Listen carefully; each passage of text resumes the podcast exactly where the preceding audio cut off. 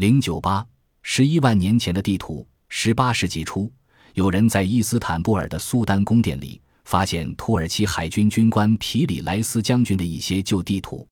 柏林国家博物馆收藏的两张地图也来源于同一位皮里莱斯，他们精确地再现地中海地区和死海海边山脉。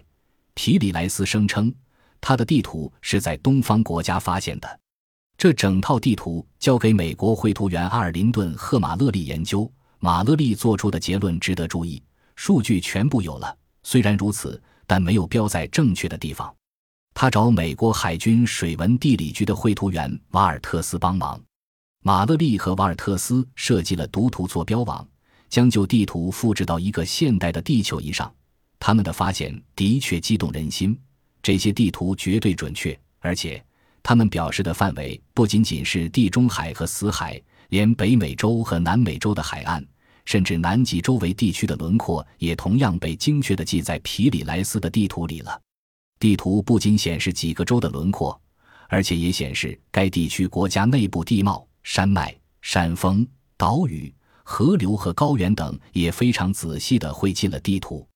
一九五七年地球物理年，这些地图被移交给耶稣会神父莱斯哈姆。他同时是维斯顿天文台台长和美国海军主任绘图员莱斯哈姆神父全面仔细的检验地图，也感到钦佩，证明这些地图的精确度极高，甚至连我们今天几乎尚未探索过的地区也如此精确地标了出来。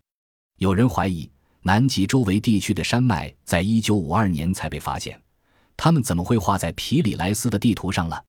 查尔斯与哈帕古德们。他们的发现简直令人震惊。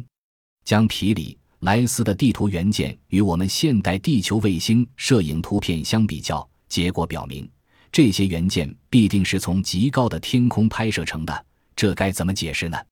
一艘宇宙飞船在开罗上空将摄影机镜头直对下面拍摄，摄影底板经过显影，产生以下图片。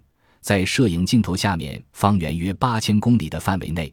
一切都精确地重现出来，因为它们直接处在镜头的下面。但是，我们观察这张图片上的部位离开中心点愈远，那儿的国家和州失真就愈大。